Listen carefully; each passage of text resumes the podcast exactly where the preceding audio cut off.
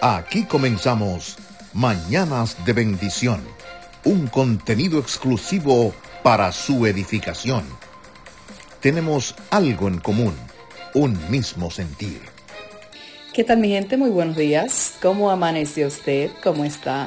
Yo aquí con mi tacita de café ya comenzando este lunes, que a muchos no le gusta, pero es el día ideal para comenzar nuevos desafíos. La mente que se abre a una nueva idea jamás regresa a su tamaño original. ¿Están listos para este nuevo podcast? Para que el Padre ministre su vida y así comenzar la mañana de una forma positiva, con fe y con esperanza. Entonces les invito, vamos, necesitamos tener un nuevo punto de vista de todas las cosas, porque el punto de vista del mundo, el que nos alimentan a diario, nos dice que debemos tomar las riendas, estar en control, dominar, destacar y lograr lo que deseamos, tener metas y luchar hasta lograrlas, sin importar lo que nos cueste. Así como Pablo descubrió la verdad de Yeshua y se le informó a los corintios, también la tuvo que compartir con otros.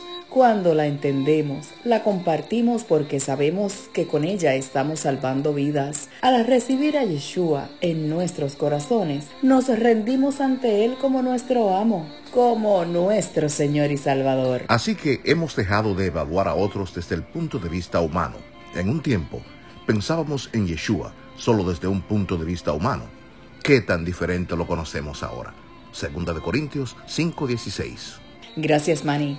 Si vemos a Yahweh Elohim, a Dios con la verdad, entendemos que nos debemos rendir completamente ante Él. Le debemos reverenciar, honrar, admirar y respetar solamente con nuestra vida. Nos rendimos ante Él y llevamos todo ante sus pies antes de tomar cualquier decisión. Si deseamos algo, lo pedimos a Él y es a Él a quien agradecemos por los logros, porque esas metas nos las otorga nuestro Padre Celestial. Tratar de mirar a Yahweh Elohim, a Dios, con un punto de vista del mundo, nos causará confusión y divisiones. Cuando adoptamos un nuevo punto de vista, el de Elohim Yahweh, lograremos incrementar la armonía, la unión, y la cooperación de unos con otros en amor. Lograremos ver todas las oportunidades que se nos presentan para ayudar y servir dando amor. Un amor de verdad como el que nos enseña Yeshua a tener cuando leemos su palabra, cuando nos deleitamos en su vida y en su ministerio en esta tierra. Así que ponga hoy en práctica lo que el Padre ha depositado en nosotros, lo que nos invita a hacer